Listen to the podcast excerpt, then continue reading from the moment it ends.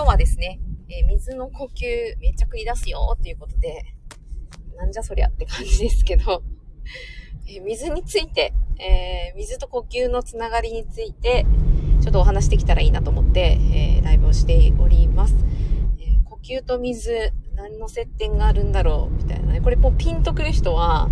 あの、もう聞かなくていいんじゃないかなって思いますけど、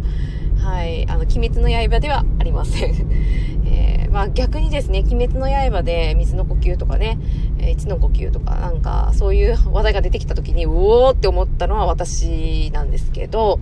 まあそれを鬼滅の刃の話はちょっと置いといて、えー、呼吸とですね、水っていうのがどういうふうに関係するのかなっていうのが、えー、少し間接的だなとは思うんですけれども、えー、水ってって皆さんの体の中に何パーセントぐらい占めてるか、まあ、これはよく知ってる人の方が多いんじゃないかなと思いますけれども、どうですかね？何パーセントぐらい自分の体の中、水占めてるでしょうか？特にお子さんをお持ちの方はですね、えー、なんかね、聞いたことが逆にあるんじゃないかな。子供はね、なんかぷよぷよしててね、気持ちいいですよね。えー、脂肪にはめっちゃ水含まれてますし、まあ、筋肉もね、割と血液が多いんで、えー、まあ、お水あるかな。脳もね、必要です。なんでかっていうと、えなんでかの前に何パーセントやね。えー、大人は70%から、まあ、80%の間ぐらいって言われていて、えー、子供はね、80から90、えー、ほとんどがお水っていうね、信じられないですよね。コップに入ってないのによく保っててんな水みたいなね、え細胞がね、たくさんあって、その中でいっぱい保持されているんだろうなっていうのを感じるし、自分自身のお水を出したりね、えー、飲んだり出したり飲んだり毎日してるのを見るだけでも、だいぶ、ね、自分の体が水でできているっていうのは、まあ、意識をすると感じることができるんじゃないかなと思います。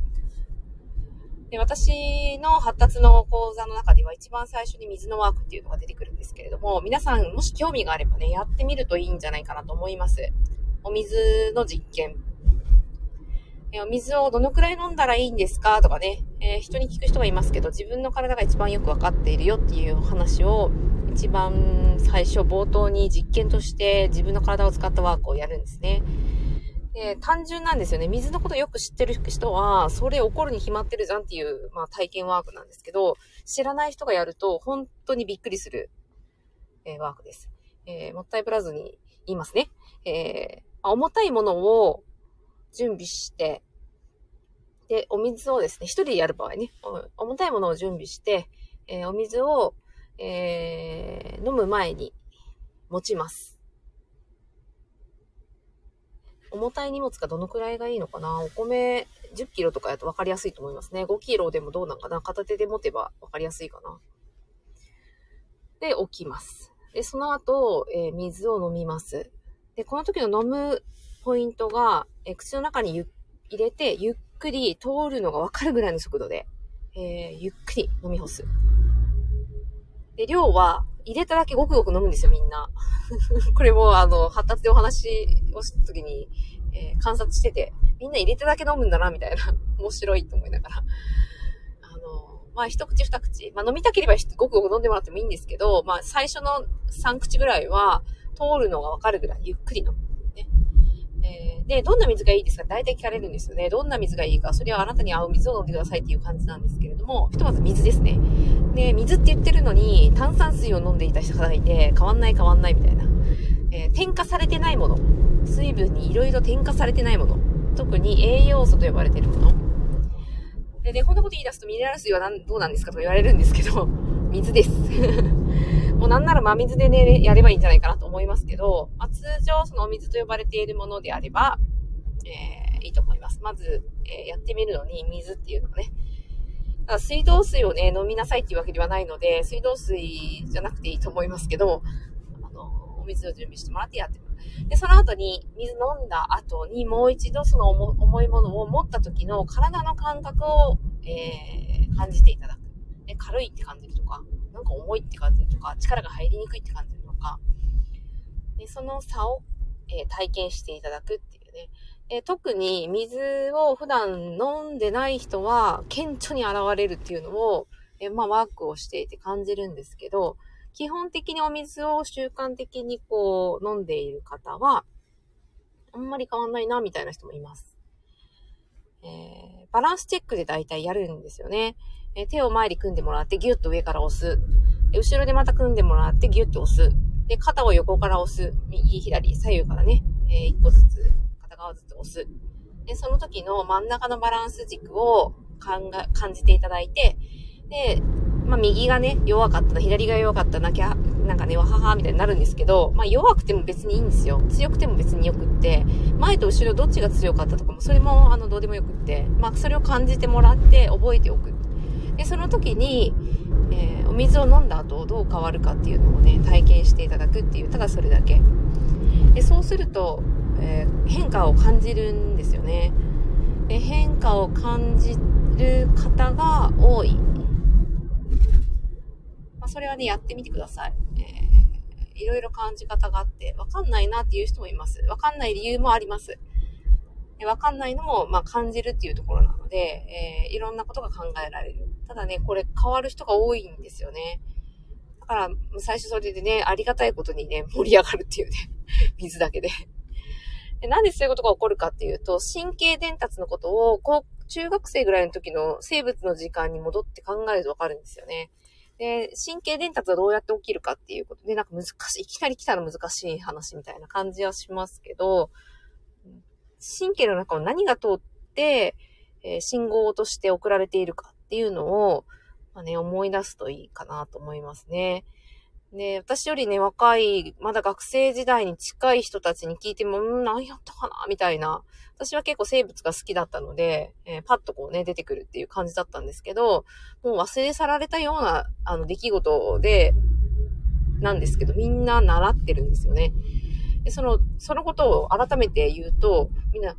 そうだったっけ？みたいなね。ああ、そう、そうだったっけ？みたいな感じなんですけど、そうなんですよね。電気が流れてるんですね。で、体の中に電気が流れてるんですよ。皆さん電気つけたり消したりしますけど、同じものとね、なかなか感じられないっていうね、そういうなんか感覚の人いるかと思うんですけど、水は、じゃあ電気をよく通します、通しませんかっていう話なんですよね。ある方とない方、どっちがよく通すかってね。えー、って。水がない方が通す、水がない方が電気が通るんじゃないのって思う人は、まあ、ぜひぜひ水を触って、コンセント触ってみてくださいっていう感じですね。まあ、あの、おすすめはしませんけど、あの、自己責任でそう思う方はね、実験してみたらいいんじゃないかなと思いますけど、水は電気を通しやすいんですよね。なので体の中に、えー、あると、まあそもそも神経たくさん巡っているので、電気が通りやすくなるのはもう、わか、もうね、わかるやろっていう事実っていうですね。だから、なんか過去の、過去のそういう生物の時間とかをね、えー、大好きで過ごしていた人はなんかピンと来て、あ、なるほど、水飲んだらそういうことが起きるんだって不思議でも魔法でも何でもなくっていうね、そういったことがわかるんですよね。だから水と、えー、神経伝達っていうことはすごく密接と、密接に関わっていて、ここから水の呼吸に入るんですけど、呼吸は、ものすごく自律神経と連動しているっていうのがわかる、わかってるんですよね。で、もう呼吸を観察すると自分の自律神経がどうなっているかっていうのがわかるんですよ。まあ、あまあ、とは言っても、あの、自分の呼吸が浅いか深いかとかって、あの、意識しないとなかなか気づかないものでもあります。なぜかというと無意識で、えー、勝手にね、えー、するようにできているので、それのせいで、えー、まあ、あの、意識しないと全くこう、わかんないっていうね。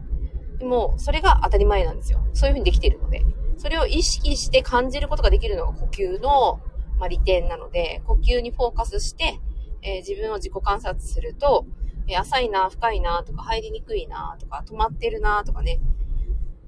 感じるわけなんですよね。それをゆっくり、えー、鼻から吸って、えー、鼻から出すっていう呼吸をゆっくり長く深くすると、自分の体が一瞬にして変化するのを感じるんですよね。で感じない人もいます。でこれも神経のなせる技で、えー、ちょっとね、ストレス型になってると、その自律神経がいわゆるこう乱れているっていう表現をされますけど、まあ、そういう状態にあると、えー、ビビビッとね、えー、横隔膜っていう呼吸の、えー、深い、呼吸に関係の深い臓器として肺がある。当たり前ですね。肺。肺の下に、えー、膜が、横隔膜っていう筋肉なんですけど、膜があって、そこが動いて、肺は吸って大きくなって、ですってね、大きくなって、吹くとだんだん横隔膜が上に上がって、えー、肺がこうビューッと潰されてですね、狭くなるっていうね、そういう時に、まあ、連動して動く横隔膜っていうのがあるんですけど、自律神経がビビビッとストレスがかかって乱れていると、その横隔膜がピーンと硬くなるんですよね。もうわかる、わかりやすいって感じですけどね、その横隔膜が硬いと、まあ、肺が、それこそそれ以上動かないっていうね、入りもしないし、入ってもそこまでだみたいなね、状態になる。ね、わかりやすいですよね、単純に。なので、えー、神経が関わってるんですよ。だからこそ、お水を飲んだだけで力が入りやすくなるってことは、末端までその使おうとしている神経がよく通るような状態になるわけなんですよ。それを、自律神経が乱れている人はなおさら、ね、お水を飲んだだけで体がそうやって、なんかぼ、ぼんやりね、しっかり立てなかった感じがするのが、真ん中があるような感じがしたりとか、感じ方が変わる？で、感じるっていうのも神経がものすごく関係してますよね。その情報を吸い上げて脳に伝達してるのは神経なので、まあ、そう思うと、えものすごく神経って重要だな。だからお水を飲むと、まあ、いいことしかないんじゃないかなっていうふうに思っています。で今日はあの仕事の関係で、シークレット水の会っていうね、水に関していろいろ学びを深める会を、えー、やったんですけれども、やはりそのお水の持ついろんな側面のすごいところっていうのを感じたので、えー、まあ、それもね、本当に一般的にはやっぱ出回らない情報なゆえに、やっぱり怪しいとか言われるんですけど、全然怪しくないっていうね。えー、あ、こんばんは、桃太郎さん。えー、聞いていただいてありがとうございます。今日はですね、水の呼吸って言って、あの、鬼滅の刃が好きな人が来るかもとか思いながら、え、全然違いますって、私は鬼滅の刃見に行きましたけど、全然違いますっていう話です。えー、お水と呼吸がとっても、え関係性が深くて、で、なおかつ、まあ、どちらも重要だよっていう話をえ、しているので、めちゃめちゃ普段から繰り出していますっていう話を しています。この二つを使って人生をね、良くしていくのに、えー、役立つ。で特にその神経にまつわるっていう話を今途中していて、はい。えー、なん、なんのこっちゃないアニメの話ではありませんっていう話ですね。えー、どうですか？あの、桃太郎さん、うん。うちの犬は、うちの実家の犬は太郎って言うんですけど、全然関係ないけど。えー、琵琶湖のほとりに住むお祭り人もスポーツとレジャー、芸能、芸術など FM ラジオのパーソナリティ、元伝統芸能役者、ライブしませんが、コラボは OK。聞き戦だけど SPP。ありがとうございます。えー、伝統芸能素晴らしいですね。私も着物が好きで、えー、毎日寝るときに着物を着ています。で、こういうなんか、まあ日本の和の文化と呼ばれるものが、まあ、残っていく必要性をすごく今感じていて、で、同じように着付けに興味があるっていう方が、あのー、いらっしゃってですね、その方のご主人のご実家が能舞台があるということで、すごい、すごいな、能舞台を自前で持ってるってどういうことって言いながら、着物着ないとダメですよとか言いながら、この間、つい、え先日ね、あのお家に呼んでいただいて、お話をしたところなんですけれども、すごいですね。元、伝統芸能。伝統芸能だから脳ではないんですかね。まあ、また別にあるんですかね。いろいろ。私もそこまで詳しくはないんですけれども。ねすごい。琵琶湖のほとりに住む。お祭り人。ね、お祭りも、ね、あの、祭事ごとは、あれですよね。今はね、政治っていう言葉で呼んでますけど、お祭りってそういうことかなって、えー、私は思っていて、で、必ずそういう時は、あの、踊りとね、えー、セットだったっていう。まあ、私も、日本舞踊を、えー、8年ぐらいしてたので、とってもね、なんかこう、そういう意味では和の文化っていうのに小さい頃から親の影響で、勉強を受けていた子供だったので、やっぱりね、なんかこう、体に残ってるんですよね。そういうものが好きだっていう、なんかこう、本能的なものが。だからね、すごく、うん、いいなって思いますね。家にある能舞台は、式舞台と言いますよ。あ、そうなんですね。あるもんなんですかね？そういうのって。自宅、自前で、能舞台。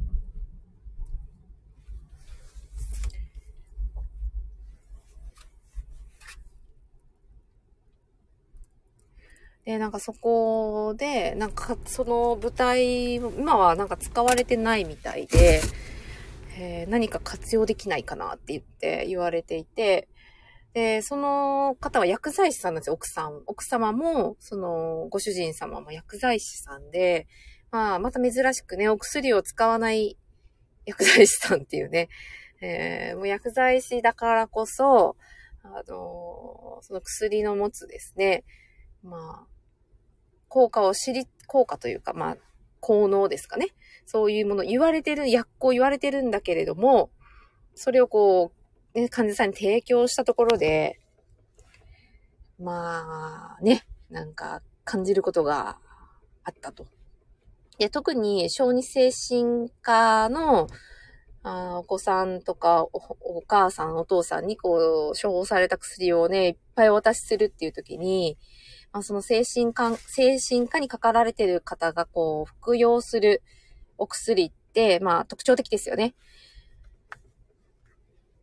ビオヘルミンとかね、胃腸薬じゃないものをやっぱ提供することが多いと思うんですよ。精神科だと。で、私も特別支援学校で勤務していて、えー、まあそういったお薬に小さい時から触れているお子さん多かったですけど、そういうお子さんが多かったけど、その頃はですね、まあ、薬を飲むことが当たり前だと思っていたので、不思議、何もこう疑問にも思ってなかったんですけれども、まあ、その方からすると、もう本当になぜこう小さい小学生以下のお子さんにこんな薬を出すのかっていうね、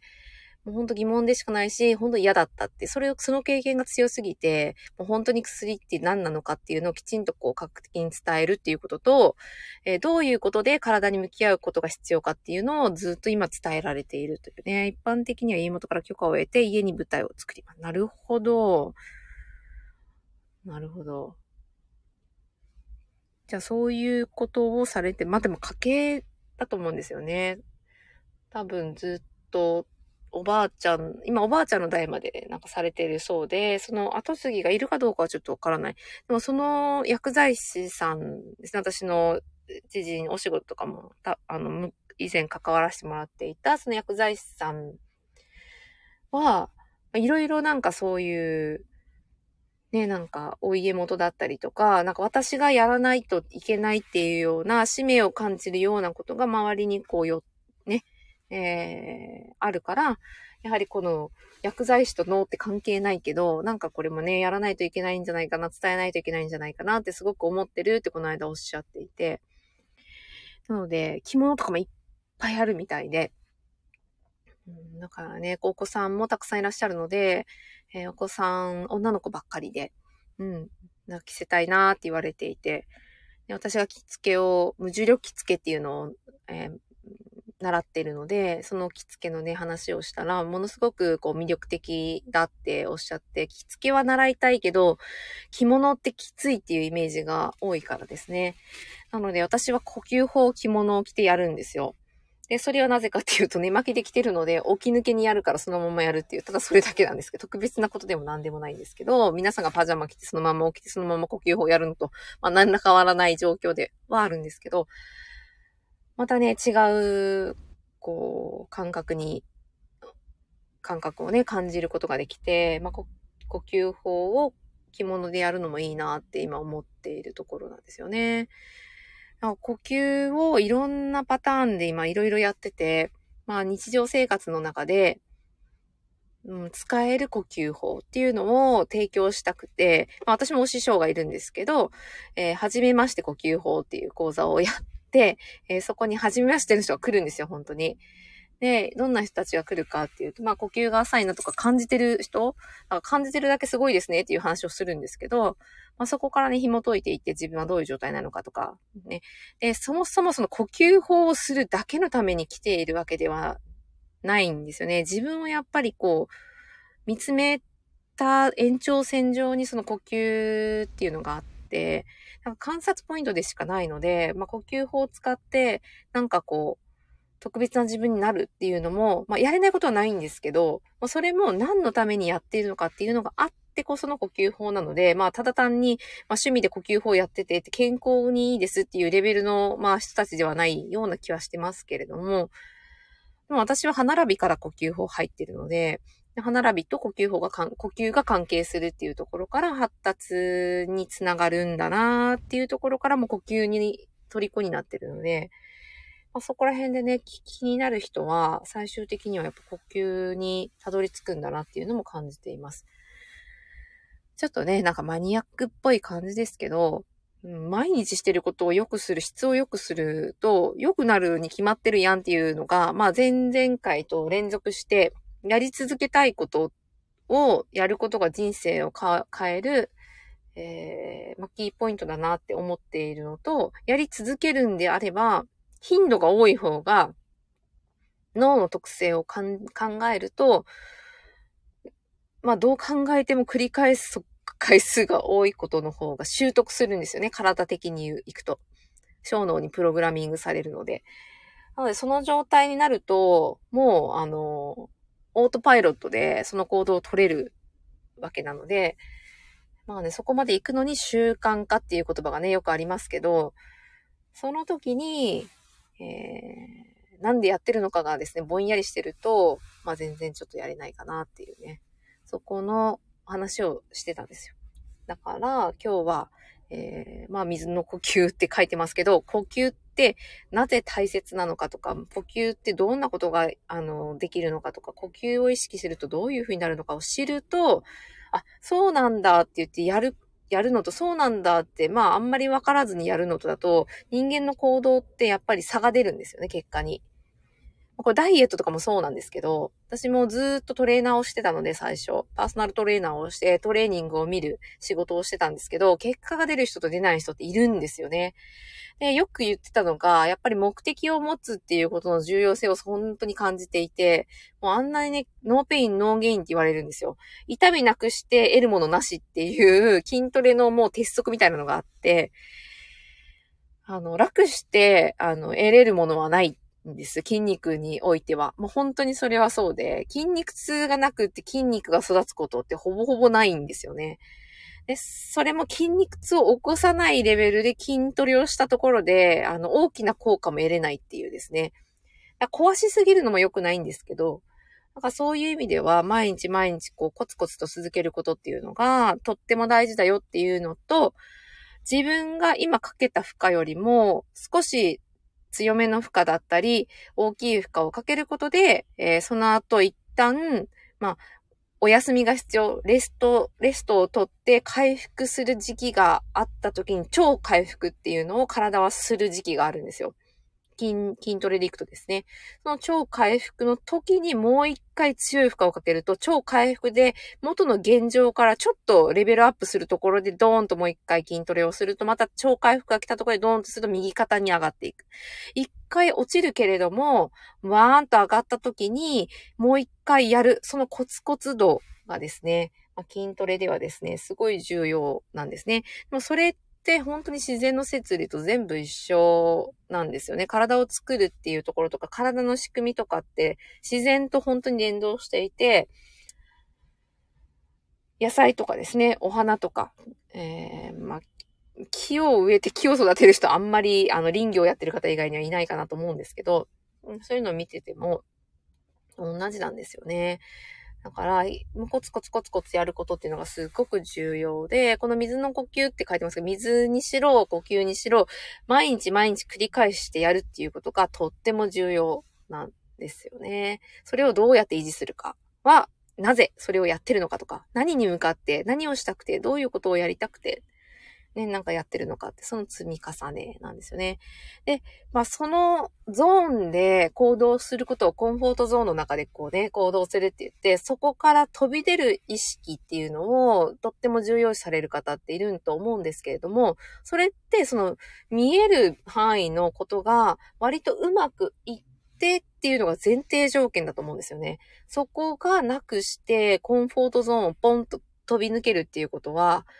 ないかなーってあ、私は正直思っています。で、認認知の科学とかってね、よく言われますけど、うん、やっぱりそこの部分っていうのは、重要かな。だから暮らしが重要っていうのは、自分の暮らしの質だったり、暮らしをどうしたいかっていうところが、ベースが整ってからこそ飛び出れる特別なことを、棚ぼたみたいなことをね、引き起こすっていうのは、まあ、あるかもしれないですね。それは本当に、見方を変えるといろんなことが積み重なって、たまたまだって思えるようなタイミングでその人が来たけれども、俯瞰して見ることができていたら、本当に来るのが当たり前なような毎日を送っていたかもしれない。あそこは観察できているかできてないかで、えー、再現性が出てくるんですよね。その後の人生に。再現性が高いことってすごくね、あのー、平均的なアベレージを人生のね、こう、今の状態の、なんか、まあ、今日はね、調子が悪いとか言いながら、バーンって落ちるっていうこともあると思うんですけど、その調子が悪いと言いながらも、ある程度の水準を保てるっていうのがですね、あるかなって思うので、まあ、あですね、トップ選手、100メートルのもう世界、世界陸上とかで、まあ、100 100メートルを10秒切って9秒台とかで走れる人が、じゃあ、あの、ちょっと体調悪いですって言っても10秒2とかで走れるんですよ。10秒2とかで走れるってことは、日本とか、まあその辺の国の大会で行くとかなりトップレベルか優勝できる、できちゃうっていうね。あちょっと自分の、その、調子が悪い状態でも、ある程度のその、ラインを割らずにいけるっていうのは、すごくあの、いいなって思うので、ちょっとずつそのアベレージを上げる。あそういった時にやっぱその暮らしが整ってないっていうのは、いくらコンフォートとの飛び抜けるような出来事が来ても、キャッ受け止めきれないんじゃないかなと思うんですよね。想定外が来るので、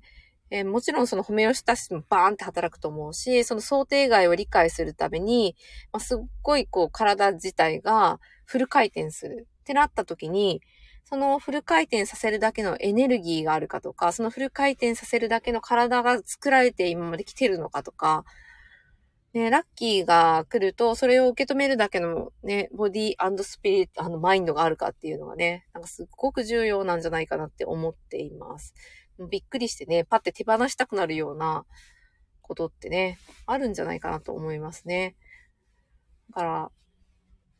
まあ、そういう意味ではね、暮らしの中でこの水の呼吸、水と呼吸